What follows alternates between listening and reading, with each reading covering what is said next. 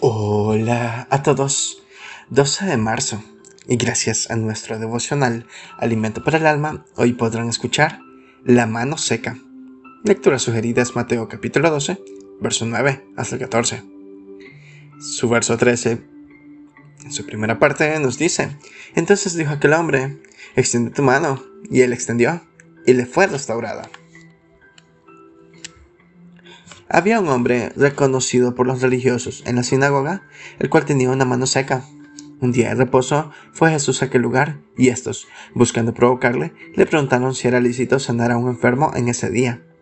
El Señor les ilustró con lo que ellos hacían cuando una oveja caía en un hueco en el día de reposo. Ellos la rescataban. Así que Jesús les preguntó, ¿por qué no sabría hacer el bien a un hombre si éste tiene más valor que una oveja? Y les dijo, es lícito hacer el bien todos los días, incluso los de reposo, y procedió a sanar al hombre enfermo. ¿Qué significa hoy este relato? Una mano paralizada es una mano que no puede realizar prácticamente ningún oficio sin el soporte de la otra. Presenta dificultades para la realización de las tareas más sencillas. Ante la gente el problema es notorio, pues realizar cualquier tarea requerirá de un mayor esfuerzo y sobre todo necesitará del apoyo de la otra mano, Pensemos en nosotros. ¿Cuántas veces hemos estado como este hombre?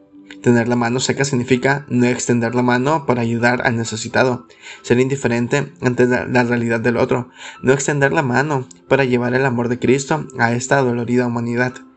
La mano seca impide actuar en beneficio de nuestros hermanos, dar un abrazo al que lo necesita, un pan al hambriento, apoyo o una dádiva que mitigue su necesidad. ¿Qué puede hacer con sus manos hoy para ayudar a otros? Devocional escrito por Aminta de Medina, en Colombia.